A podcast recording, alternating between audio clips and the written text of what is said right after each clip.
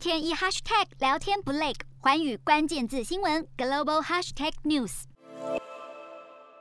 泰国新年假期结束之后，疫情是急速升温。当局表示，未来两周将会是疫情发展的关键期。而总理府发言人也表示，政府将会观察疫情发展四周，才会决定是否要调整现行的防疫措施。